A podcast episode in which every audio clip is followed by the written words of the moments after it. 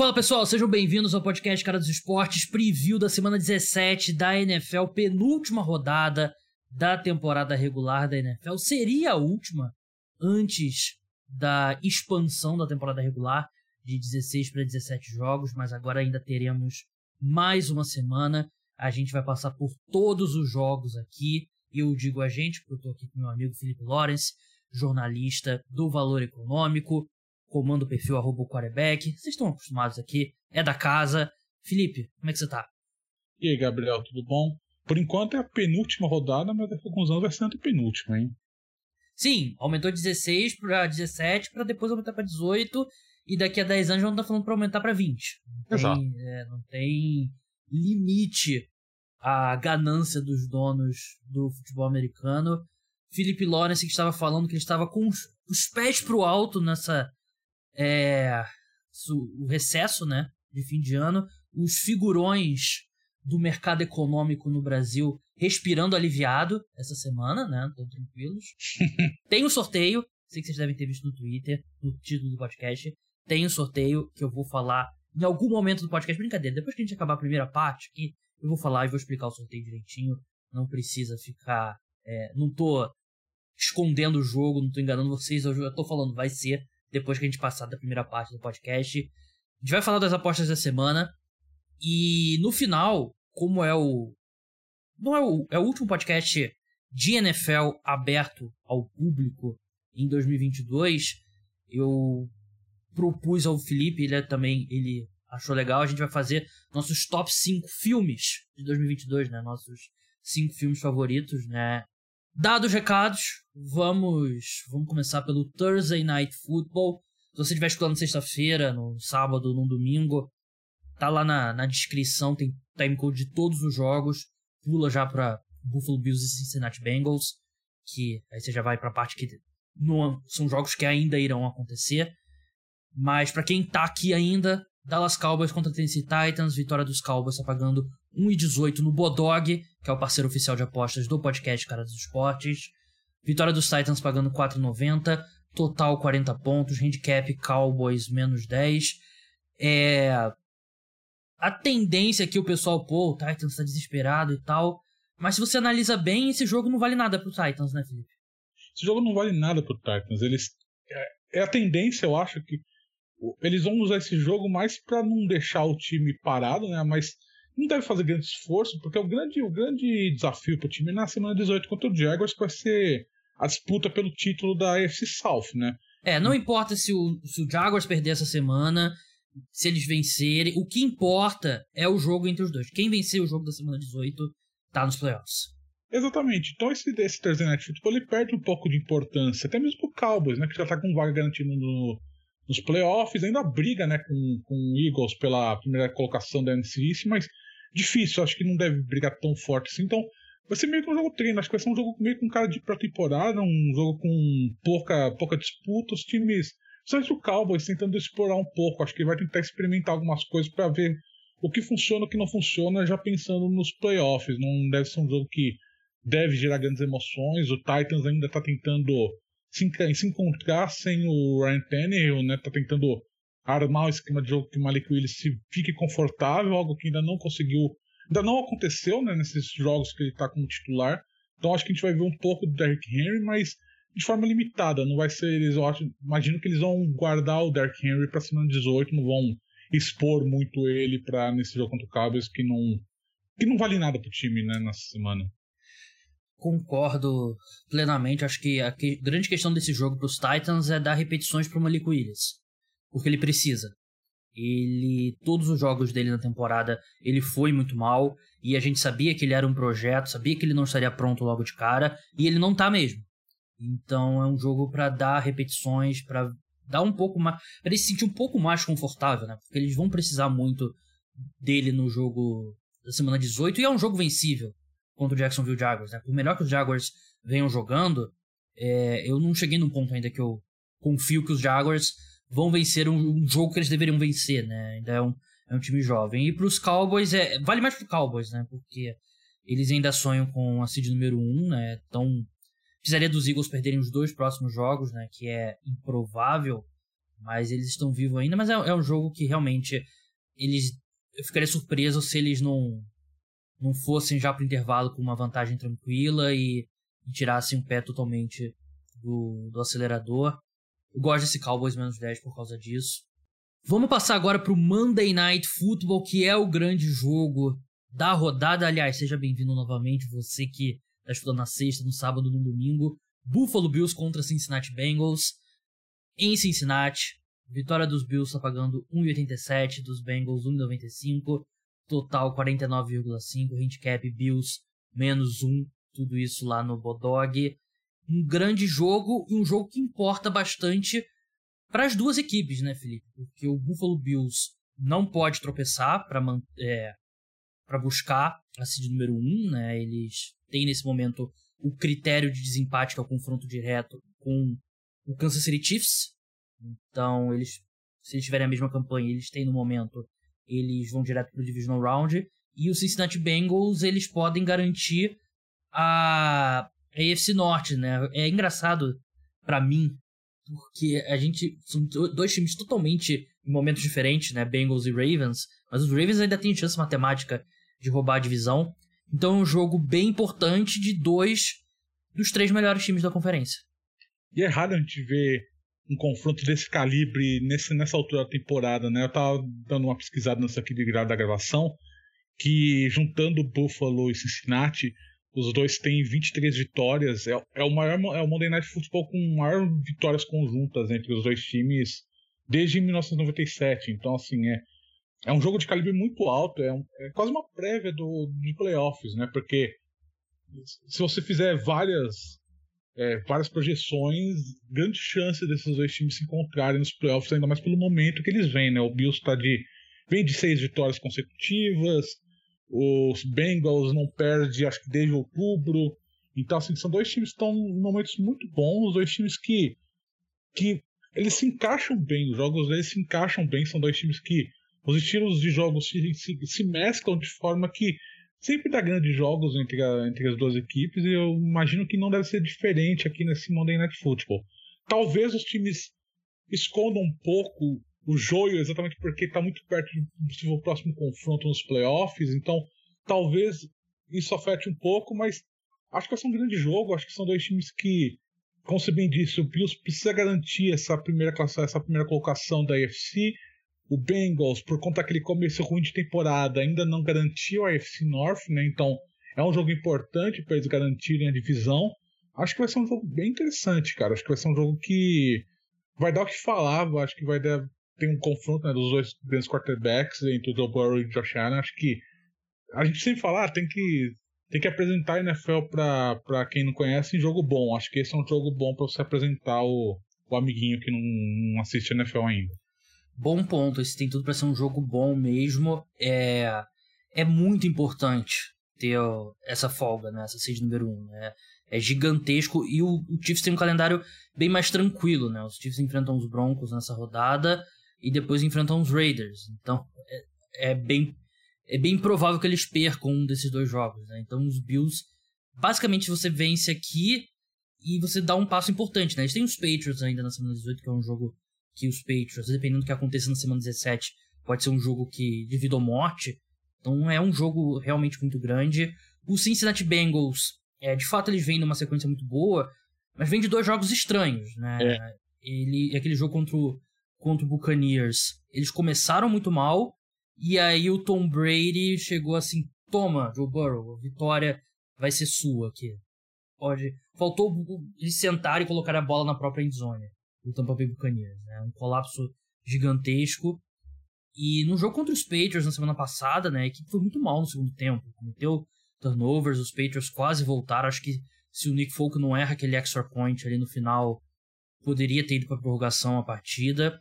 Sim. E, e a equipe perdeu lá o Collins também, né, que é o right tackle titular e não é, ninguém vai confundir ele com, porra, com Lane Johnson ou com Tristan Wirfs, mas ele é um, um left, left, um right tackle muito bom, né? Então a gente sabe que a linha ofensiva dos Bengals deu um salto bem considerável esse ano e ele é um dos motivos. E o Buffalo Bills tem mostrado que consegue ainda gerar pressão precisa mandar um pouco mais de blitz e tal, mas ainda consegue gerar pressão mesmo após perder o, o Von Miller. Então é um jogo que o Joe Burrow, que é um cara que passou a moto mais barulhenta do mundo aqui na minha rua agora, que ele convida muita pressão para ele mesmo, né, o Joe Burrow. Né? E por isso eu vou de Buffalo Bills aqui. Eu acho que é um time melhor e o Josh Allen, quarterback melhor. Jogo bem equilibrado, como o Bodog colocou aqui, Bills menos um apenas. Mas eu acho que dá Buffalo Bills aqui. Eu acho que, como você bem disse, acho que o grande fio da meada nesse jogo vai ser realmente a defesa do Bills. É uma defesa que consegue criar mais pressão. Uma defesa que eu vejo mais robustez do que a do Bengals. É, é uma defesa que consegue forçar mais turnover do que a do Bengals. E a gente viu nos últimos jogos que, que o ataque do Bengals está tendo essa um pouco de dificuldade em movimentar a bola, tem dificuldade contra essa pressão. Então, acho que você, como você bem disse, acho que pode ser esse fio, grande fio da meada, pode ser a grande vantagem do Bills nesse jogo, vai ser a defesa. Mas eu acho que em, último, em última análise, né, em última instância, acho que acho que o que vai definir esse jogo é o confronto entre os quarterbacks, né? O, o confronto entre Joe Burrow e Josh Allen. Acho que você tem dois quarterbacks desse calibre em campo, acho que eles que vão definir a partida. Acho que não, não tem como não tem como tirar essa responsabilidade deles. Apesar da defesa do Bills ser melhor, ter maior robustez, acho que no fim das contas vai ser o desempenho dos quarterbacks que vão esses dois grandes quarterbacks que vai que vai impulsionar essa partida. Eu concordo. Nesse momento eu vejo um pouco mais de vantagem do Bills. Acho que o jogo, entre aspas, importa mais pro Bills. Acho que eles vão eles vão entrar com mais vontade no jogo, vão entrar mais preparados. Acho que é um time que tem mais robustez, um time que vem apresentando um melhor desempenho nas últimas semanas do que o Bengals, apesar da post sequência do Bengals. Então acho que você tem essa vantagem pro Bills nesse confronto. É, os Bengals não têm o Sam Herbert nesse momento, né? O Trey Hendrickson tá jogando no sacrifício, né? Os dois edge rushers titulares da equipe, que já perdeu o Shidobi Awuzie também por lesão, né? Então, a defesa continua jogando bem, né? Mas tem perdeu alguns caras importantes. Vamos passar agora para Tampa Bay Buccaneers e Carolina Panthers, o jogo em Tampa Bay, vitória dos Panthers está pagando 2,40 no Bodog, dos Buccaneers 1,60. Total 40 pontos, handicap Bucks menos 5. É uma divisão que eu tenho usado para descrever a palavra pútrida. Essa tem sido o adjetivo. E é um jogo que, basicamente aqui, um jogo de playoff, né? Se o Buccaneers vencer, eles estão na, na pós-temporada. Não sei se matematicamente os Saints ainda conseguiriam ultrapassar. Eu tô com o Playoff Machine aberto aqui, de vez em quando vocês vão. Eu vou tentar cortar no podcast, mas eu vou tentar fazer as contas aqui. Pelo que eu tô vendo aqui, o Buccaneers está nos playoffs se eles vencerem né, nesse, nesse, jogo. Deixa eu ver no e-mailzinho lá da NFL se eles botaram alguma coisa. É, é isso mesmo. Vence o jogo, eles estão nos playoffs. Só que o Panthers vem num momento bem melhor. Mas, porém, entretanto, Tom Brady é difícil acreditar que num jogo desse tamanho ele não vai pelo menos colocar o Buccaneers na posição de vencer a partida. Eu, eu acho que é um jogo pouco complicado de se definir, porque eu escrevi, até escrevi no Twitter que o ataque do Buccaneers está bizarro nessa temporada. Né? Um ataque que, que não está conseguindo avançar, não consegue, não consegue se desenvolver em campo, o ataque o ataque terrestre morreu, não, não, você não tem como mais depender do Leonard Fournette, o Rashad White não, não conseguiu ainda se, se estabelecer, né, o novato, o Tom Brady não está conseguindo aproveitar Chris Godwin, não está conseguindo aproveitar o Mike Evans, então é um ataque que tem muita, muita dificuldade na, em avançar o campo, e nessas últimas semanas esse desempenho do Buccaneers me deixou um pouco em dúvida se ele tem realmente essa se ele, tem, se ele vai ter essa capacidade de enfrentar o Carolina Panthers, que vem muito melhor, um time que melhorou muito desde a demissão do Matt Rule, né? A gente, a gente não vê isso na NFL, o time demitiu o técnico, o interino, fazer o time ter um desempenho muito melhor, mas aconteceu aqui, o Steve Wilkes está conseguindo tirar muita coisa desse, desse, desse Panthers, né? O Ben McAdoo, o Ben McAdoo está conseguindo fazer hum. o ataque do, do Panthers é, e muito bem, né? Um cara um, tá, conseguiu encontrar um, um balanceamento bom com o Sam Darnold, mesmo sem com a saída do Christian McCaffrey no meio da temporada. Então, é um time que vem no momento melhor. Acho que acho que ele chega num momento melhor para essa partida e chega num chega com, com, a, com, um time com uma robustez melhor do que o Buccaneers. Acho que o fio da meada, bem que você disse, é o Tom Brady. Se o Tom Brady jogar bem, se o Tom Brady jogar, a gente sabe que ele consegue jogar nessa parte final da carreira dele, acho que a vantagem vai pro, vai pro Buccaneers. Mas o Buccaneers não me apresentou nas últimas semanas algo, não apresentou um campo a, que me faça ter essa confiança que o time vai realmente disparar contra o, contra o, contra o Panthers, que vai acordar e vai, e vai fazer esse jogo ser competitivo. Acho que vai ser um jogo. Tá, cara, vai ser um jogo nervoso, não daquele jogo meio complicado, mas acho que agora eu tô vendo um pouco de vantagem pro, pro Panthers. É, o, Tom Brady fez um, um jogo tenebroso, né, no, no último domingo, né, um dos piores que eu já vi dele, mas é, ele é parte do problema, né, e é que eu falo sempre no podcast, quando um ataque tá tão mal como o tal do, do Tampa Bay Buccaneers, nunca é só um fator, nunca é só o Tom Brady tá velho, ou linha ofensiva, ou play call, normalmente é tudo, e é tudo, no, no caso do, do Tampa Bay Buccaneers, né, mas... Eu sei que não é nada analítico, mas no final do dia a gente tá falando do Sam Darnold contra o Tom Brady, né? É, complicado. Os Panthers têm jogado bem defensivamente. O jogo terrestre da equipe teve aquele jogo contra os Steelers que foi muito ruim. Contra os Lions, eles destruíram os Lions pelo chão, né? Atropelaram completamente. Carolina Panthers tem o quarto melhor ataque terrestre em IP por jogada na NFL, sem o Christian McCaffrey. A gente tá chegando lá. A gente tá chegando lá com valor de running backs. A gente, um dia a gente vai alcançar esse destino, né? Mas eu tô curioso para ver o, como vai se portar a defesa do Buccaneers, que já foi uma grande defesa contra o terrestre, é, já foi a melhor da NFL, não tem sido isso, mas uma atuação vintage seria bem importante, porque aí você vai estar tá pedindo pro Sam Darnold decidir no braço, e aí eu não confio nada. Eu acho que da Tampa Bay Buccaneers aqui. É, eu, eu, me recuso a acreditar que um jogo desse tamanho o Tom Brady não vai fazer o que for necessário, nem que, porra, tenha que colocar espião filmando o treino dos Panthers, nem tenha que é, murchar a bola. É hora de usar todos os, os arsenais ali do, do playbook de 20 anos do, do New England Patriots. Eu acho que da Tampa Bay Buccaneers aqui. Eu acho que da Panthers, eu vou pegar uma estatística aqui que provavelmente o Tom Brady vai pegar a estatística, vai quebrar, né? Vai, vai me mandar uma carta bomba aqui com essa, uhum. com essa porque ele vai ele vai romper isso daqui, mas o Buccaneers nessa temporada tá 0-7 contra adversários que marcam pelo menos 20 pontos. Então, eu acho que acho que você vai precisar de um, de um de uma produção ofensiva do, do Buccaneers que ele não vem apresentando a temporada toda, principalmente nesse último mês e meio, em que o ataque parece ter dado uma piorada considerável.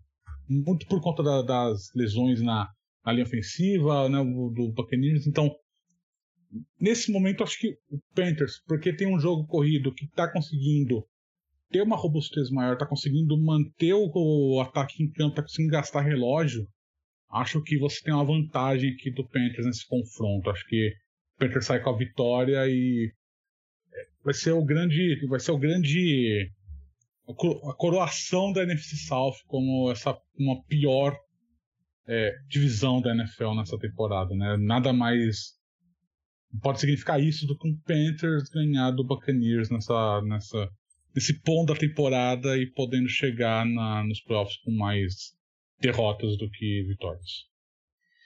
É, só para o prefeitos aqui matemáticos, caso o Panthers vença o Tampa Bay Buccaneers, se eles perderem pro pro New Orleans Saints na na semana 18 e os Bucks vencerem os Falcons, os Bucks irão aos playoffs. E caso eles os Bucks percam para os Falcons e os Panthers percam para o New Orleans Saints, é o Saints que vai aos playoffs, né? Então tem ainda essa essa probabilidade, mas que também precisaria do Saints derrotar o Philadelphia Eagles nesse, nessa semana 17, que vamos ser bem sinceros, não é muito provável. Vamos seguir aqui para o último jogo dessa primeira parte. Minnesota Vikings contra Green Bay Packers, o jogo em Green Bay. Vitória dos Vikings está pagando 2,50, do Packers 1,57. Total desse jogo 48,5, handicap Packers menos 3,5. É um jogo importante para os Vikings que querem garantir a seed número 2, mas também sonham com a seed número 1. Claro, precisa de duas, derrota, duas derrotas dos Eagles. E a gente piscou, olhou e os Packers estão de novo, de novo vivos, bem vivos, na briga pelos playoffs. Você acha que eles continuam esse run the table ou termina nesse domingo? O Vikings, ele. A gente viu né, o jogo contra o Giants na semana passada. O Vikings é um time que se aproveita, tá se aproveitando muito de, de situações em que a sorte tá caindo pro lado deles, né? Tipo, é uma bola, é uma recepção que não é feita, é um field de gol de 60 jardas que entra, que nunca tinha entrado. É um time que vem, que vem, é, vem, vem surfando nessa onda de sorte, né? Um time que toda vez que você tem uma, uma situação que depende de sorte, que depende de algo que, que é fora do, do desempenho do time, tá dando certo pro, pro Minnesota Vikings, né? Então é um time que tá ganhando, ganha confiança com isso, um time que ganha confiança, um time que já garantiu, né, o título da, da divisão, chega um pouco mais tranquilo contra esse Packers. É, apesar de você ainda estar tá sonhando em tese com a primeira colocação, eu acho difícil, né? Porque eu acho que o, o, o, Eagles já vai garantir nessa semana a primeira, primeira colocação da NFC, a folga.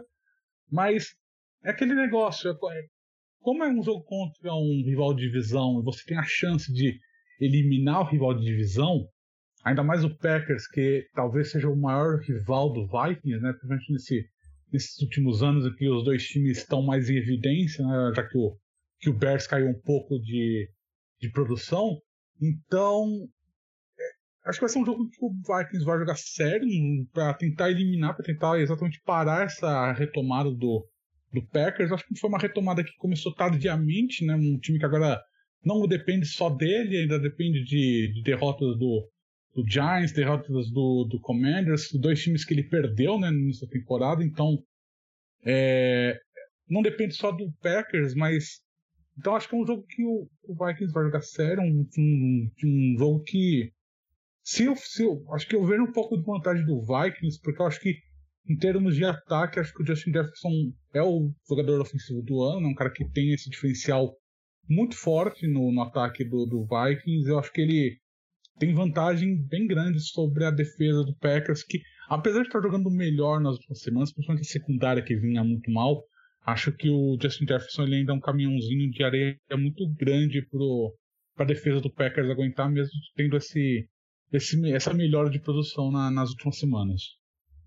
É, o Justin Jefferson é o melhor não quarterback da temporada, né? E ele não, não vai vencer MVP, ele vai receber votos, né? Porque pelo formato novo, né, que você vai votar do 1 ao 5, ele vai capaz até dele pintar no top 3, mas ele não é, ele não vai ser eleito MVP e não deveria ser eleito MVP também, né? Mas ele para mim é o melhor não quarterback, o melhor, quer dizer, ele é o melhor no geral, né? Ele não é o mais importante. É um ano absolutamente fantástico, vai quebrar o recorde muito provavelmente do do Calvin Johnson, né, de, de jardas numa só temporada, né? Claro que tem um jogo extra, mas é a minha questão aqui é que você não tem como fingir desespero na NFL, né? E os Packers estão desesperados. Os Vikings, por mais que seja grande o, a motivação para eliminar o rival, é, acho que o time do Packers tem jogado um pouco melhor, não muito melhor, e é o que você falou, né? Os Vikings eles ficaram no lado certo da sorte em vários jogos, né? Eles venceram os Giants com um field goal de 61 jardas, né? Eu até fiquei preocupado Felipe quebrar de novo o dedo do pé dele, chutando o móvel na casa dele, né? Assistindo o jogo. Tudo certo, né? Todos os ossos intactos.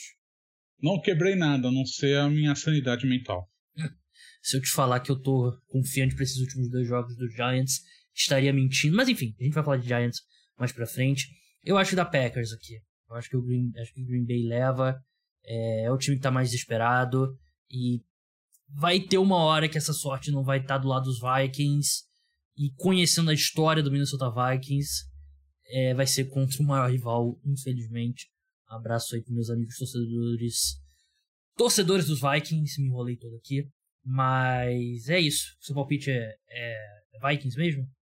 Meu palpite é Vikings. Eu cansei de apostar contra o Vikings. Acho que chegou um momento que o time precisa realmente é, se, se firmar como candidato a título. Acho que esse é um jogo importante para eles se firmarem nisso. Pra você acabar de vez né, contra o. eliminar de vez um rival, chegar com moral nos playoffs depois de ter exorcizado esse fantasma. Né? Eles venceram o Packers né, no começo da temporada, mas acho que vencer de novo, exorcizar esse fantasma, não deixar o Aaron Rodgers pensar em playoffs, acho que é importante para o Vikings. Acho que, acho que chegou o momento do Vikings realmente se firmar e eu, eu gosto desse, desse confronto para o time. Acho que é um confronto que, que favorece as forças do, do Vikings. Vamos seguir para a segunda parte do programa. Antes, revelar, enfim, o sorteio, né? Vou sortear duas pessoas para ganhar um Pix de 100 reais. E para você participar do sorteio, você precisa criar uma conta no Bodog utilizando o meu link personalizado, né? O link que está na descrição. Só para contas novas, se você já tem uma conta no Bodog ou tem outras promoções para você. Mas o que você vai precisar fazer? Você cria a conta utilizando o meu link, tá lá na descrição. Vai ter o link de um formulário para você preencher com o seu nome, contato e você vai mandar um print, vai ter o um lugar lá para você fazer o upload, um print do e-mail de boas-vindas, né? Que aí aparece lá que você criou sua conta, né? Vai ter lá, bem-vindo, tal, fulano. Faz um print, um, um print dessa tela, coloca lá no formulário, que aí eu vou sortear na quarta-feira, final do dia, quarta-feira, dia 4 de janeiro, eu vou sortear duas pessoas para ganhar um Pix de 100 reais. Então, bem fácil bem simples. E aí, se você quiser, você pode apostar de forma responsável é, nesses playoffs da NFL. Então, é isso. A gente tá falando aqui de várias odds aqui de NFL. Você vai poder aproveitar alguma delas apostando, claro, de forma responsável. Vamos seguir agora aqui no programa. A gente vai se alternar aqui para falar de todos os jogos, né? Tem muito jogo. São 16 jogos aí e serão 14 no domingo. Vai ser um domingo bem animado. Felipe, Sunday Night Football, Pittsburgh Steelers contra Baltimore Ravens. O jogo em Baltimore. Vitória dos Steelers está pagando 2,40 no Bodog. Dos Ravens 1,60. Total 36. Handicap Ravens menos 3. A gente ainda não sabe se vai ter Lamar Jackson em campo.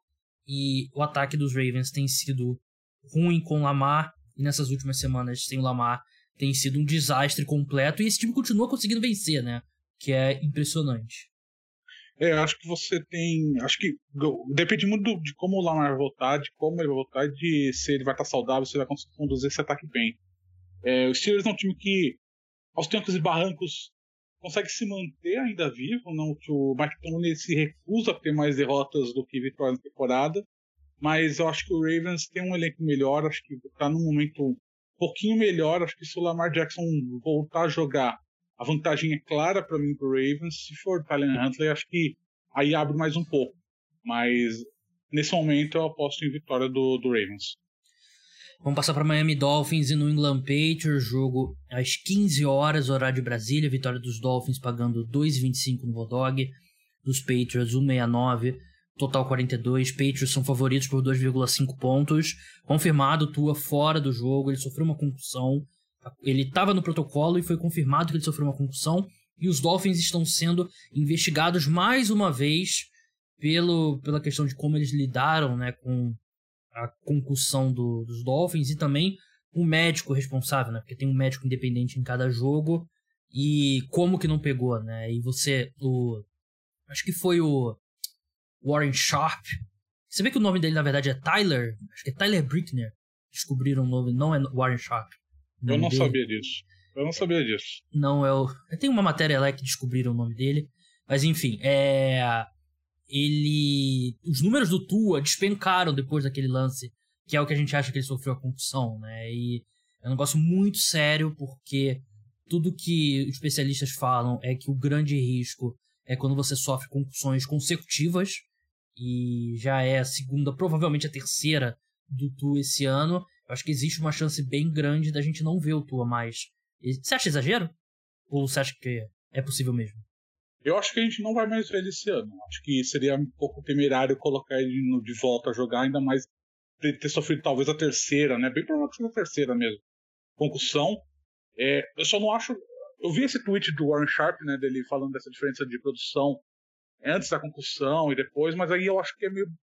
Eu não consigo, eu não gosto muito dessa, desse tipo de desse comparação, porque não, realmente não dá pra, não dá pra afirmar com certeza, porque concussão não é um negócio que a gente consegue ver, né? Tipo, se o jogador está sofrendo sintomas, se ele consegue disfarçar sintomas, então acho que você afirmar, tipo, ah, é por causa da concussão que ele teve essa queda de produção, acho que não, não, não gosto muito de fazer esse tipo de associação, porque é difícil, é um negócio que você não tem muito como, como, comprovar que, que realmente é causa e efeito. Justo, justo. E tem caras que são mais suscetíveis, né? E não tem. A gente ainda, por mais que a NFL invista muito dinheiro em pesquisa e tal, tem muita coisa que a gente não sabe ainda sobre concussão, né? E aí os Dolphins com o Terry Bridgewater, né? Provavelmente até o fim da temporada, eles precisam da vitória nesse é, desse domingo, né? Uma vitória que levaria eles a. Deixa eu ver aqui. 9-7.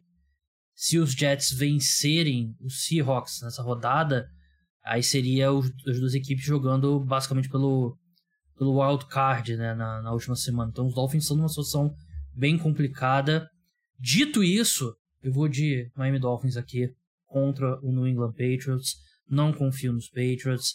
Eu sei que a vibe do jogo da semana passada terminou muito melhor, porque eles tiveram aquele, aquele último quarto ali, meio mais ou menos, jogando. que eles ameaçaram os Bengals, mas eu acho que disse muito mais sobre os problemas do, dos Bengals dando tiro no próprio pé do que uma melhora dos Patriots, então não confio nada no England. Eu vou de Miami aqui. É, Felipe, New York Jets contra Seattle Seahawks. Vitória dos Jets apagando 1,74, dos Seahawks 2,15 total 42,5, handicap Jets menos 2, Mike White em campo pelos Jets e um jogo vital para as duas franquias. É a porta, é, é, a bacia das almas, né? O jogo da bacia das almas, porque o Jets, o Jets chega num momento. Acho que o Jets tem mais robustez de equipe, é um time que vai voltar com o Mike White, que foi o melhor quarterback deles durante a temporada toda, né? Quando nós, no momento que foi titular, foi quando o time teve o melhor desempenho, principalmente ofensivo. O Garrett Wilson conseguiu jogar melhor o recebedor novato, né? Que consegue jogar melhor com o Mike White como, como quando, quando ele era quarterback. O Seattle chega num momento muito ruim, um time que perdeu completamente fôlego, né? Na, na segunda metade da temporada. A gente pensava que era um time que.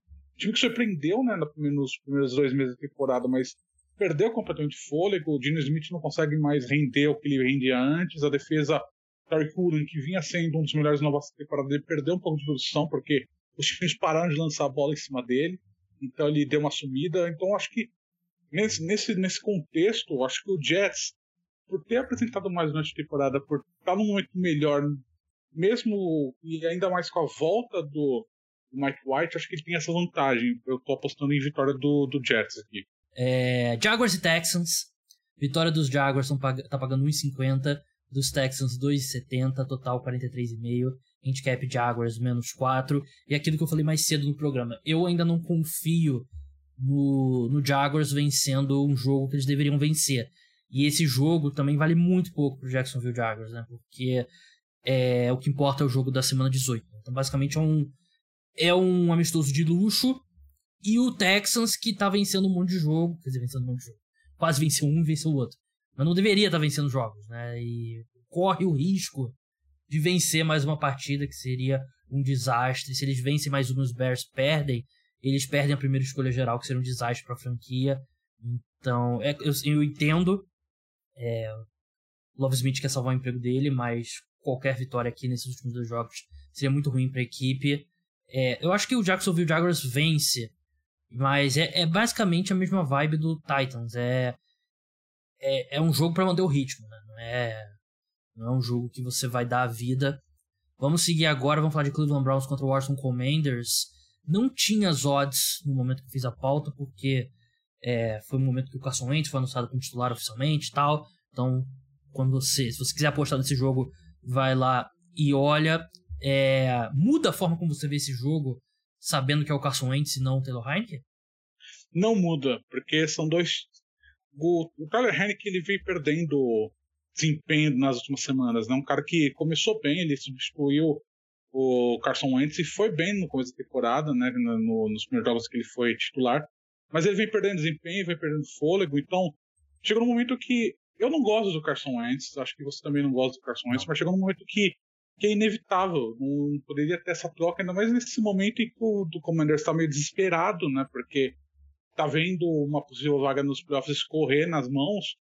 E com o Tyler Hennick não jogando bem nas últimas semanas, acho que você tem que fazer essa troca. Mas em termos de desempenho, eu acho que é meio cambiável. Acho que os dois não tem tanta diferença porque eles apresentam. Eu acho que o Carson Wentz ele tem um pouco mais de potencial do que ele pode alcançar, mas esse potencial não é alcançado pelo Carson Wentz há muito tempo. Então, você vai enfrentar agora um Browns que já está eliminado, talvez seja um jogo bom para ele conseguir tatear um pouco, para ver se consegue realmente manter o Commanders vivo para a semana 18. Mas eu não vejo muita diferença entre o desempenho do Tyler Hennick e do Carson Wentz. Teve uma eu falei dessa notícia, né, do, do agora de manhã, do, do Carson Wentz como voltando a ser titular, e alguém me respondeu que Carson Wentz continua na sua busca incansável para calar a boca de todo mundo que algum dia falou bem dele, né? Então, assim, é, é mais ou menos essa vibe, porque o Carson Wentz ele não joga bem há vários anos, mas contra um, contra um Browns já eliminado, que já está pensando em 2023, que não quer muita coisa, é um time que é bastante solcado, um time que não, não, vem apresentando, que é uma das grandes decepções dessa temporada. Acho que o Commanders ele pode se pode respirar um pouco, pode se manter vivo. Vou apostar em vitória aqui do Commanders, mas com pouquíssima convicção. Vamos seguir agora para Chicago Bears Detroit Lions. Vitória dos Bears pagando 3 e 10, dos Lions 1 e 40. Total desse jogo 52, Lions menos 6. Lions vem de uma derrota bem dolorosa, né, pro Carolina Panthers na última rodada. Eles estão vivos matematicamente ainda, precisam vencer e torcer para torcer tropeços do. Pelo menos um tropeço do, do Commanders e, e do Seahawks, né? Que não é impossível, mas é. Você vai precisar de uma combinação maior de resultados. Acho que os Lions vencem aqui, até porque o Chicago Bears já tá naquele modo é, 2023 total, né? Não tem. Sei, virou até pauta essa semana se o Justin Fields deveria jogar nessas últimas duas semanas, o que eu acho que ele não deveria jogar. Eu entendo o argumento de, ah, tem que jogar para se desenvolver e tal, mas acho que melhor do que qualquer desenvolvimento que o Justin Fields possa ter nessas últimas duas semanas é você ter a primeira escolha geral do draft e trocar para alguém que esteja desesperado e ame o Bryce Young, o CJ Stroud, o Will Leaves. Aliás, Will Leaves, o número um no ranking do. Oh, o especialista. Mel Kiper, né? Que é, acho que é o mais famoso, né, dos Estados Unidos, né? Se é, o, é, se é o melhor ou não é outra discussão, né, mas é o mais famoso pelo menos. Você acompanha futebol americano universitário, Felipe? O que, que você acha desses Sim. três? Eu não, o Will Leaves, ele passa uma vibe muito é, Zach Wilson. É um cara que você tem um braço. É, exatamente, é um cara que tem um braço forte, um cara que que assim ele, ele tem aquele tem aquele, ele é um ele, ele é aquele arquétipo de quarterback de NFL mas eu tenho. mães. Exato. Exatamente, mas é um cara que eu não. Assim, eu ainda preciso estudar mais a fundo os quarterbacks, mas o Will Leaves ele era de Penn State, ele se transferiu hum, para Kentucky porque ele não, perdeu, não teve chances. Ele não teve chances em Penn State e foi para Kentucky. Quando ele era de Penn State, ele não conseguiu derrotar o Sean Clifford, por exemplo, que é o quarterback que é 200 mil anos de Penn State, muito por conta dessa falta de mobilidade. É um quarterback que é pouco móvel. Então, eu, eu não vejo. Assim, ele resolve bem com as pernas. Assim, ele, ele quando ele tem espaço para correr, ele consegue resolver, mas ele tem pouca mobilidade. Ele, ele, não, ele, não, ele não toma decisões boas assim de, de correr, mas quando ele corre ele vai bem, mas ele não toma bem essas decisões. Então ele me passa um pouco essa vibe. Zach Wilson, um cara que tem um braço muito forte, mas é um arquétipo de quarterback, mas assim, ele vai sair no primeiro round, porque esses times da NFL eles têm essa mania de achar que são midas, né? Que tudo que vai tocar vai virar ouro. Teu Exato. time, né? Teu time, inclusive, acha que pode fazer isso, né? Exatamente. E aí tá fazendo. É. É... Mas assim, é, é uma, uma situação em que é um quarterback que eu não, eu não gosto muito, por conta desse histórico recente de quarterbacks que a gente vê com braço forte, mas pouca mobilidade. nessa NFL que está exigindo cada vez mais mobilidade dos quarterbacks. Eu não gosto. Para mim, ele, ele tá abaixo do Bryce Wilson, do Bryce Young e do CJ Stroud. Assim, sem, sem estudar, eu tô falando assim, sem estudar pelo que eu vejo no uhum. dia a dia de acompanhar. Eu ainda preciso dar uma estudada melhor nos quarterbacks, mas assim, a, a, de, vista, de a grosso modo, para mim o Will Levis está abaixo dos outros dois por causa disso. E hoje? Você, qual que você selecionaria, Young ou o Stroud? Eu selecionei o Bryce Young, acho que é um quarterback que ele é mais inteligente, é um quarterback que toma decisões melhores, acho que o braço dele é bom, acho que ele tem uma boa mobilidade, um cara que está naquele esquema ofensivo do Bill O'Brien em Alabama, que é um esquema ofensivo já preparado para a NFL. O CJ Stroud em Ohio State, eu, fico com um pouco de dúvida exatamente pelo histórico de quarterbacks de Ohio State na NFL por conta do que o Ryan Day, o técnico de, de Ohio State, ele monta de ataque. Acho que é um ataque que não, ainda não conseguiu se traduzir bem para a NFL, o que ele exige de quarterback lá em Ohio State. Não se traduz muito bem para a NFL, então eu ficaria um pouco atrás. Mas em termos de atleticismo, em termos de, de potencial, acho que o potencial dele é um pouco maior do que o do Bryce Young. Mas hoje eu escolheria o Bryce Young por conta dessa, dessa preparação dele para a NFL. Vamos seguir agora Indianapolis Colts contra New York Giants, o jogo em Nova York. Vitória dos Colts pagando 2,95, vitória dos Giants está pagando é, 1,42 no Bodog, total desse jogo 38,5. Giants são favoritos por 6 pontos. Giants podem garantir uma vaga nos playoffs se vencerem esse jogo. Se empatarem, tem várias combinações de resultado. Ou também pode se classificar caso o Seahawks e o Commanders percam Seahawks, Lions e Packers percam, ou Commanders, Lions e Packers percam. É, se eu te falar aqui que eu tô confiante que os Giants vencerão os dois próximos jogos, eu estaria mentindo. Tô com medo. Mas o Super Bowl é agora. Quer dizer, já foi contra o Commanders, né? Mas o, o outro Super Bowl é agora. Porque você não pode, não pode perder pro Nick Foles e o Indianapolis Colts. Acho que chegou num momento do Giants que assim, pô, a gente tava achando legal que o time tava ganhando mais do que perdendo, né? Tipo, chegou, pô, oito vitórias, mas acho que passou disso agora. Acho que legal, o time tá ganhando mais, mas agora eu quero playoffs, cara. Agora, Sim. se você, você não classificar para os playoffs, vai ser uma decepção enorme. Porque você conseguiu chegar até aqui, você. Ok, o time tá rendendo muito do que esperado, é um time que é fraco na secundária, é fraco no grupo de recebedores, mas é um time que tá conseguindo render acima do esperado por quando o do Brian Dable, o Daniel Jones está jogando relativamente bem. Não, não, não é um grande quarterback, mas acho que é um, mas acho que ele, a gente vai falar mais no futuro sobre o Giants, mas acho que, é um, acho que ele merece pelo menos, pelo menos mais um ano ou dois em, em situações melhores no Giants do que do que ele vem apresentando por conta dessa evolução dele nesse ano. Então, você tem que derrotar o Colts, cara. Não, não tem. Não, se, o, se o time quer chegar nos playoffs, tem que derrotar o Colts. Se não derrotar os Colts, é porque o time não merece chegar nos playoffs. É ponto. E é isso. E chegou num ponto em que o time precisa se, se firmar, tipo, ah, essa é a evolução do que a gente quer, esse é o time que a gente quer, e derrotar o Colts é um time que o Giants precisaria amassar. O Giants não amassa time nenhum, mas é um time que o Giants precisaria amassar, ainda mais com o Nick Foles, que tá completamente fora de ritmo, é um cara que estava lá ganhando salário, queria ficar escondido e foi alçado como titular por conta da, da situação bizarra que o Colts está nessa, nessa, nesse ano. Então é um time que o Giants precisa amassar. Eu tô confiante em vitória do Giants porque é um time que quando o time, quando acho que o time consegue se preparar melhor para os jogos do que vinha acontecendo nos últimos anos. É um time que sabe da importância das partidas, é um, é um time que foi enfrentar o Commanders e foi enfrentar o Commanders com, sabendo o que precisava fazer e conseguiu fazer. Semana passada quase derrotou o Vikings, não, não derrotou o Vikings por detalhes, por conta de, de recepção que não foi feita pelo Rich James, que não é titular de NFL, nem, longe disso, é um cara de special teams que foi alçado titular porque o grupo de recebedores do Giants é ruim demais. Mas acho que o Colts é um time que você precisa derrotar, é um time que, que o Giants vai preparado para enfrentar o Colts e vai derrotar e vai garantir essa vaga nos playoffs. Denver Broncos contra Kansas City Chiefs, vitória dos Broncos pagando 7,0 no Bodog, 1,1 vitória dos Chiefs, jogo em Kansas City total 45, Chiefs menos 13,5. Eu diria para você ficar de olho naquele famoso salto, né, do técnico interino, mas nem isso dá para esperar do Denver Broncos, né? O, o, principal problema ainda tá lá, que é o Russell Wilson. O coordenador defensivo, ofereceram para ele o cargo de head coach interino, ele pensou, putz, eu posso colocar isso no meu currículo, mas eu vou ter que lidar com o Russell Wilson por duas semanas. Tô de boa, vou ficar como coordenador defensivo aqui. Acho que os Chiefs atropelam aqui, né? E como eu falei, os Chiefs têm pelo que jogar ainda, né?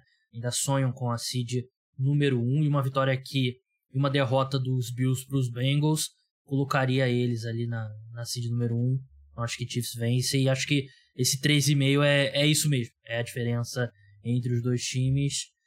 É, Felipe, New Orleans Saints contra o Philadelphia Eagles, vitória do Saints está pagando 3,35, dos Eagles 1,35, total 44, Eagles menos 6,5.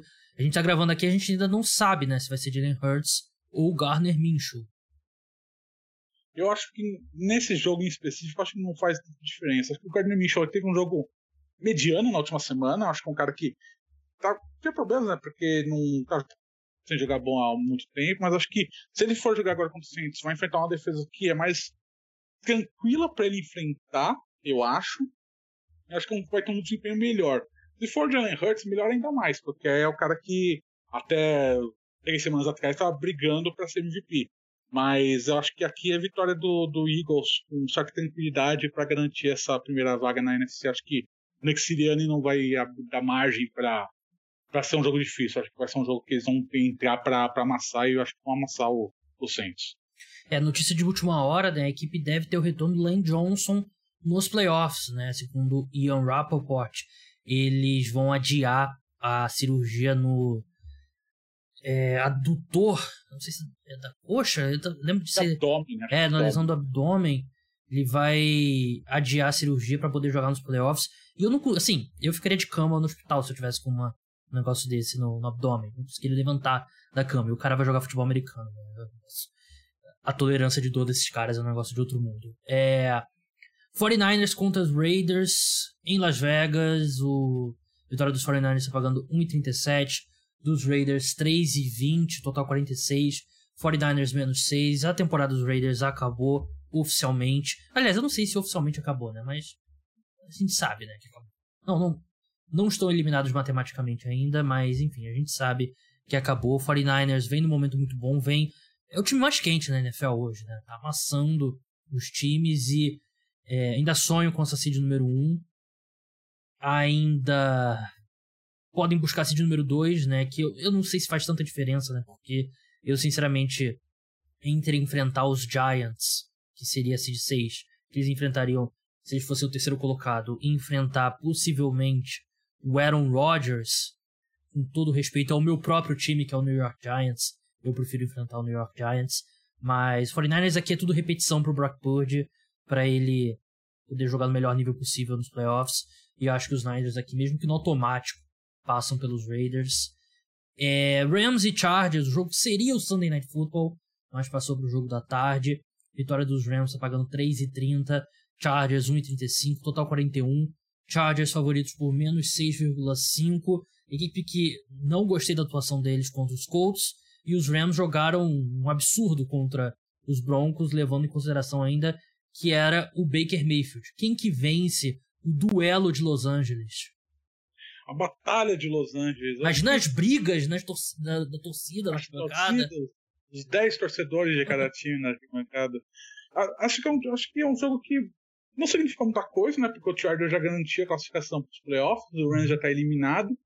Acho que é mais um jogo para cumprir tabela. Acho que nessa situação o Rams ele pode, pode armar uma surpresa aqui, porque o Baker Mayfield está jogando bem, está jogando bem, realmente bem. Acho que, é acho que ele conseguiu reviver um pouco a carreira dele nesse, nesse mês final lá no Rams. Vai conseguir, pelo menos, ter chances de, de ser contratado para algo mais do que simplesmente reserva no ano que vem. Acho que pode ser um cara que pode ser contratado para competir por vaga, talvez até mesmo no próprio Rams, dependendo de você com o Matt Stafford. É, acho que acho que você. Eu vou apostar em vitória do Rams aqui, mais por conta do, do Chargers, que não vinha, não, não jogou bem na semana passada, deixou com com gosto meio ruim, é um time que já não precisa mais se preocupar com nada no, em termos de playoffs, né, em termos de classificação. Acho que é um time pode estar um pouco pé do, do acelerador, enquanto o Rams ele quer. Acho que o grande, o grande ponto do Chama que vem nesse fim de temporada é mostrar que tipo, ele não, não perdeu o controle da situação, né? Tipo, a gente ainda é o atual campeão e não perdeu o controle. Vamos a gente já tá eliminado aqui, mas ano que vem vamos voltar com tudo e acho que esse uma vitória aqui sobre, sobre o Chargers seria interessante. Vamos encerrar com, antes de passar para a aposta da semana, né, e top 5 filmes de 2022, o último jogo aqui é o único jogo que tem dois times eliminados, né, se enfrentando, o Arizona Cardinals contra o Atlanta Falcons, vitória dos Cardinals pagando 2,60, dos Falcons 1,54, total 42, Falcons favoritos por 3,5 pontos. Eu acho que da Falcons aqui, eu achei que o Desmond Reader jogou um pouco melhor na, na segunda partida dele, que a primeira foi muito ruim. Nas duas tiveram fumbles do Drake London em quartas descidas, né, que prejudicaram ali a equipe.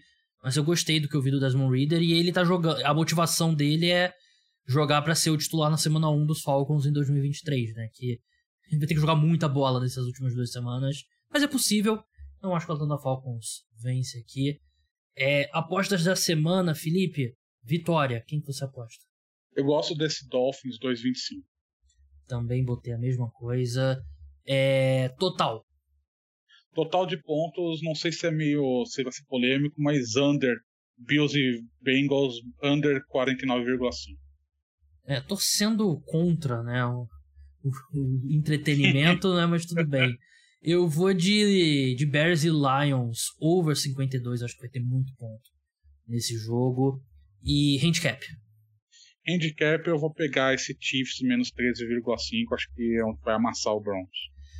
Pensei muito nesse, mas eu vou de Eagles menos 6,5. Eu acho que essa linha tá muito. É, tá no meio do caminho do que seria entre o Minshew e o Jalen Hurts. E eu não acho que eles perdem tantos pontos assim com o Garner Minshew ao invés do Jalen Hurts. Que eu achei que ele jogou bem contra os Cowboys, né? Mas ele, ele meio que assim, no geral, se tira a média dele, né? Mas ele teve muitas jogadas boas e teve os fumbles também, né? Interceptação, enfim. É muito, é muito, é muito por falta de, de, de, prática de campo, né? O cara não é. tá jogando como titular há muito tempo, então acho que teve um pouco disso. Acho que ele vai jogar melhor essa semana se ele for titular. Concordo. Vamos falar aqui top 5. Top 5 filmes de 2022, né? Todos os filmes que a gente assistiu lançados em 2022 no Brasil, né? Na minha lista tem acho que dois, não, é, dois que saíram em 2021 nos Estados Unidos, fora do Brasil, né? E acho que conta o lançamento aqui. Então vamos lá, Felipe, seu quinto filme favorito desse ano. Eu vou fazer o disclaimer aqui que eu não vou no cinema para assistir filme que não assistiu Blockbuster porque muito caro. Então assim, filme Você que é o que eu... tá de, tem de errado com o cinema hoje, né? Na verdade, na verdade, eu sou não, na verdade eu sou de bom de cinema, porque eu sempre vou assistir.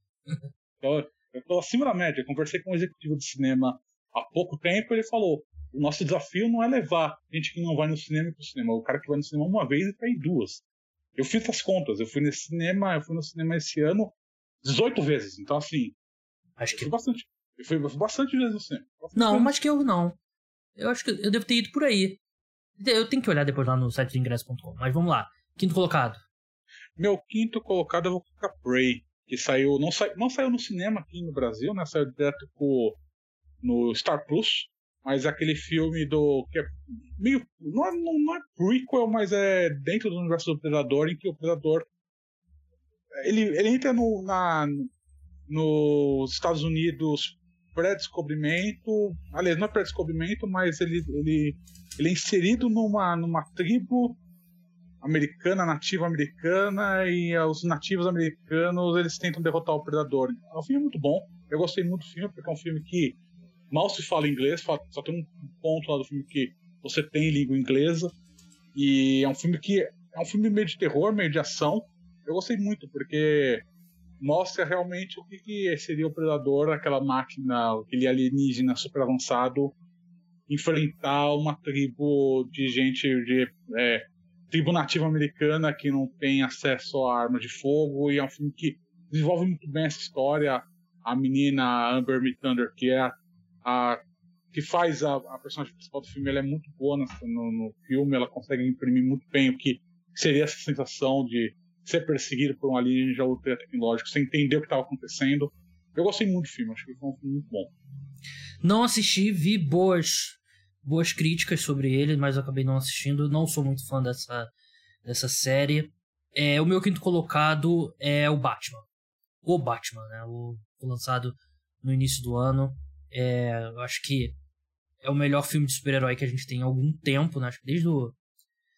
Desde o Vingadores, né? Endgame, provavelmente, né? Porque mais centrado no, no mundo real, o mais possível você pode ter de, de um filme de super-herói. E eu gostei bastante. Eu achei que é o mais próximo do, do Dark Knight, né? Que eu acho que é sempre um bom, uma boa linha para você seguir. Gostei muito do Robert Pattinson como como Batman, gostei bastante da Zoe Kravitz como Mulher Gato. Acho que foi um, um filme muito bom, muito bom e é, acho que a gente está tá num momento um, talvez crítico dos filmes de super-herói. Se bem que eu achei que Pantera Negra foi bem forte, mas eu acho que The Batman foi bem legal. É, seu quarto colocado. Aliás, você gostou de Batman? Eu gostei, tá na minha lista. Tá, tá na minha lista. Tá, tá pra frente, tá pra frente. Seu quarto colocado. Aliás, quer que eu fale já do Batman? Já que a gente chama. É, já tá aqui, já tá aqui fala qual que é o seu. Meu Batman tá na segunda colocação. Seria o meu segundo filme favorito. Eu concordo com tudo que você disse. Acho que, além de ser um grande filme de super-herói, é um grande filme em si, um filme que você uhum. é um estudo de personagem do Batman, né, de como ele consegue é, dessa evolução do Batman e assim é, e foge daquela daquela monotonia que tipo é sempre aquele filme de origem do Batman que ah, matou a família, uhum. o cara é uhum. um fica com raiva de tudo, blá blá blá. É aquela aquela história básica a gente a gente pula isso e passa para um outro nível da, da, da criação do Batman que esses primeiros anos dele com o Batman que é um negócio que nos quadrinhos é bem explorado, você tem Batman ano zero, Batman ano 1, você explora bem isso nos quadrinhos, mas nos filmes ele ainda não é tão bem explorado e esse filme consegue explorar isso de uma forma boa, muito quando o Robert Pattinson, que, que é um baita ator, né, e também do, do diretor que consegue captar muito bem esse universo de Gotham, que é um que assim, não é, não saiu, né, não é uma ficou entre aquele meio termo, não é aquela Gotham cartunesca dos filmes do Tim Burton, mas não é a Gotham do Christopher Nolan, que, que é... é... Chicago, basicamente. Né? Exatamente, né? que é Chicago, que é completamente enraizado na realidade. Ficou no meio termo que eu gostei bastante, porque você, você, sabe, você consegue perceber, pô, beleza, isso daqui não é uma cidade real, mas também não é uma cidade de quadrinhos. Eu acho que foi acho que o grande mérito do, do, do diretor foi exatamente essa, você conseguir fazer esse ambiente não ser sair desses extremos e conseguir chegar no meio termo que, que me agradou bastante. Seu quarto colocado. Meu quarto colocado eu vou colocar Argentina 1985, que também não lançou no cinema, tá no Prime Video. É um filme com o Roberto Darim, que é um dos grandes é, atores argentinos atualmente, que é, é um filme de como se deu o julgamento da ditadura militar argentina, é, de como que foi os desafios em que os dois promotores que estavam comandando o caso enfrentaram, né, de, de, resistência do público que não queria que os militares fossem punidos, de das ameaças que eles sofreram dos militares atuais, das preocupações que poderia ter um outro golpe militar se você punisse militares da ditadura militar argentina. Então, assim, é um filme muito bom, um filme latino-americano, acho que talvez o melhor filme latino-americano desse ano, acho que vai brigar sério para ser melhor filme estrangeiro no Oscar eu gostei bastante, porque mostra, mostra muita coisa que a Argentina passou. Que eu, eu não vou lacrar aqui, mas é, mostra muita coisa que o, a Argentina passou e que o Brasil não passou e que deveria passar. Em termos de você rever o passado que aconteceu no, na época na ditadura militar. É um filme que explora muito bem esses desafios, explora muito bem o que a Argentina fez e o que o Brasil deveria ter feito e não fez. É, se o Brasil tivesse feito, de repente a gente estava passando pelo que a gente passou, né? No, nos últimos anos, né? Não assisti. passando. É.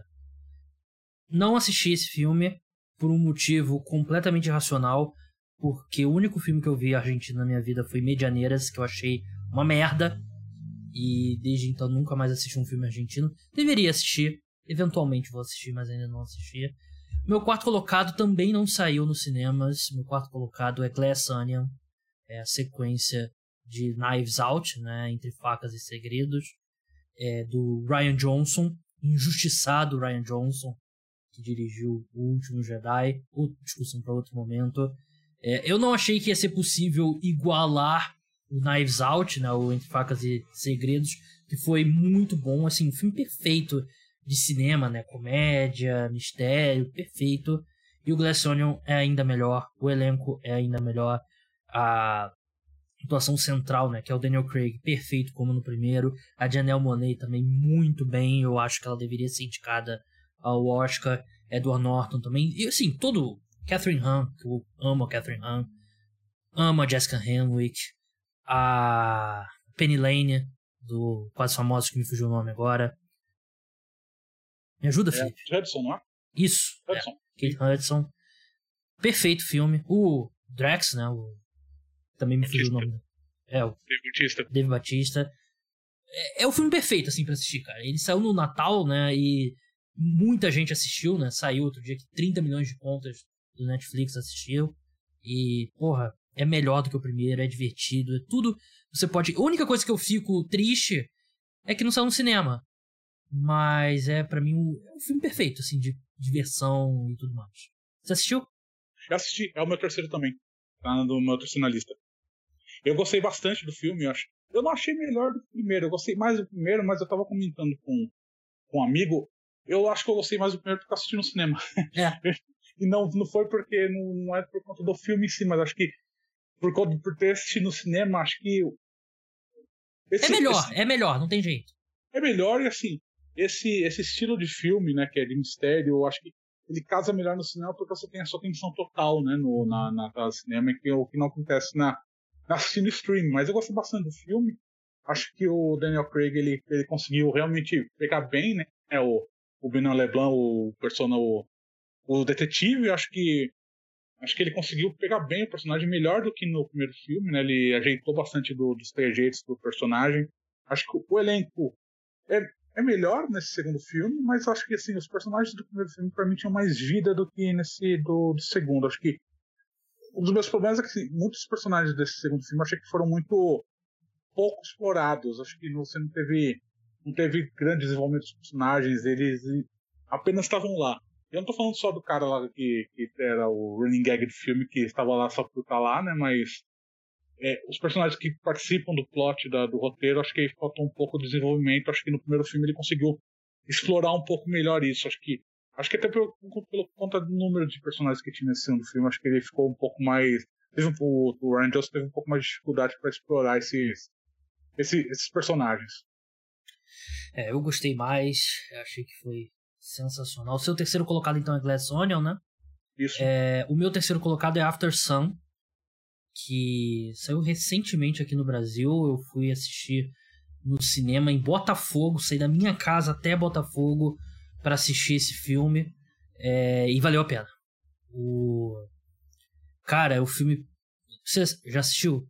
Eu não assisti. Esses filmes de Oscar eu guardo pra assistir com um amigo no começo de fevereiro. é, é um filme que vai preparado, né? Porque te faz olhar para o seu passado.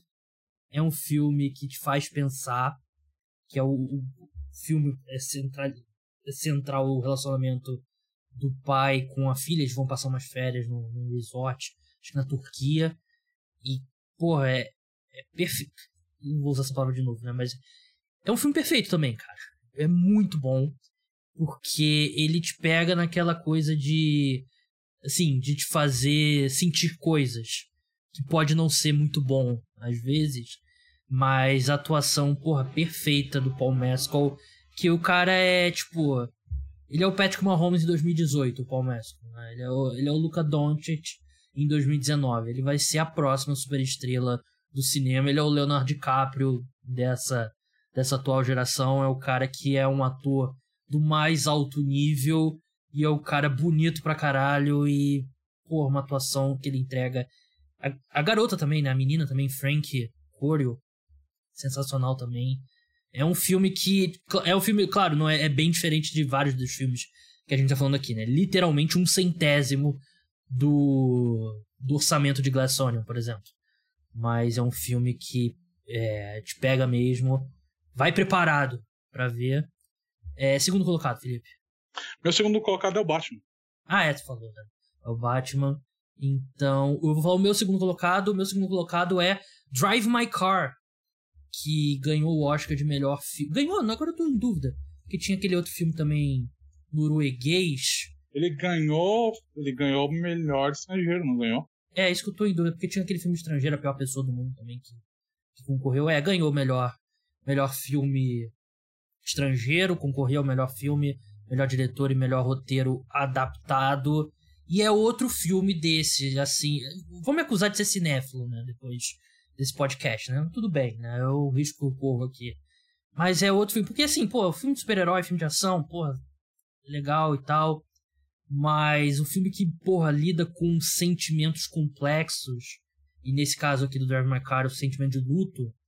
É. É um filme que realmente me moveu bastante. E é um filme que você tem que ver no cinema. Porque é um filme longo. Então você tem que estar tá meio que preso ali com ele. Porque acho que muita gente que vai tentar ver em casa, de repente, pela. Ele é um filme mais lento e um filme muito longo, de repente é, seja uma barreira para muita gente. Mas uma grande atuação central, né? Um filme japonês que também tem língua, é, tem mandarim, tem coreano, enfim, e é um filme muito legal, é um é um ator barra diretor que ele perde a esposa e aí ele aceita um trabalho para dirigir, estrelar uma peça de teatro em uma outra cidade lá do Japão e lá ele eles contratam uma motorista, uma garota para dirigir o carro para ele, né, motorista particular. E eles acabam tendo criando um relacionamento assim, os dois sofrendo com luto, né? Mas é um filme muito bonito, um filme também que emocionante, que recomendo bastante. Se você não tiver assistido, Felipe, assista. Mas.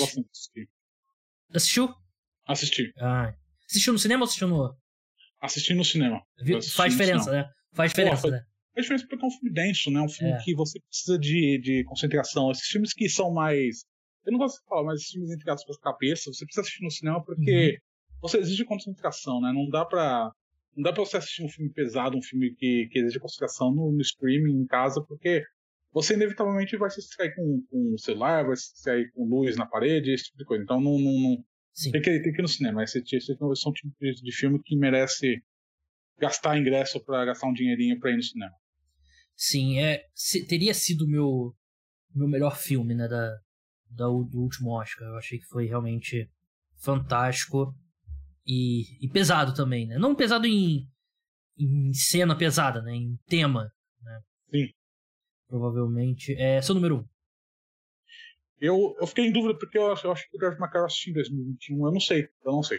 Eu, por exemplo, eu não coloquei na lista porque eu fiquei em dúvida. Eu achei que eu assisti em 2021, mas como eu tava, a gente tava falando antes aqui do início do podcast, eu não lembro. Eu não anoto os filmes que eu assisto. Então, assim, é. eu não tenho, não tenho noção do que, do que eu vi ano passado, do que eu vi esse ano, mas eu vi em algum momento eu vi o Drive Macari e. Ele saiu nos Estados Unidos em 2021, em novembro, eu tô vendo aqui. Eu não sei se no Brasil ele chegou a sair antes, eu tenho certeza que eu vi no início do ano. Eu acho que foi em janeiro, fevereiro. É, é deveria ter, ele entraria na minha lista, mas eu pensei que era 2021, então eu não coloquei. É, em primeiro lugar que eu coloquei no, na minha Caminho do Norte, do Robert Eggers, que é, é muito bom. Para mim foi o melhor filme que eu vi esse ano, porque eu sou muito fã do Robert Eggers, eu gosto muito dele do que ele entende como cinema, ele ele fez A Bruxa, fez O Farol, que são dois filmes muito bons. São filmes de terror. e no caso do, do, do, Homem do Norte, é mais de ação, mas é uma, uma ação mais psicológica. Eu gostei bastante porque ele explora. É um, tema de vingança, basicamente. O personagem do, do, do Stan Skarsgård, que é o, que é o, é o é o Viking, né, que é o, é o personagem principal do filme, ele, ele quer se vingar de uma pessoa que matou a sua família numa guerra viking, aquelas coisas de Idade Média, mas é um filme que explora muito bem a cabeça do, do, do personagem, um, é, um, é um filme que é meio que, entre aspas, um... Ele tenta imaginar o que, que, um, um viking da Idade Média ele pensaria, ele teria essa, essa capacidade de pensar do que, que ele está é, e a capacidade psicológica, a evolução psicológica de pensar dos efeitos do que ele está fazendo nas outras pessoas, na, na, sua própria, na sua própria cabeça.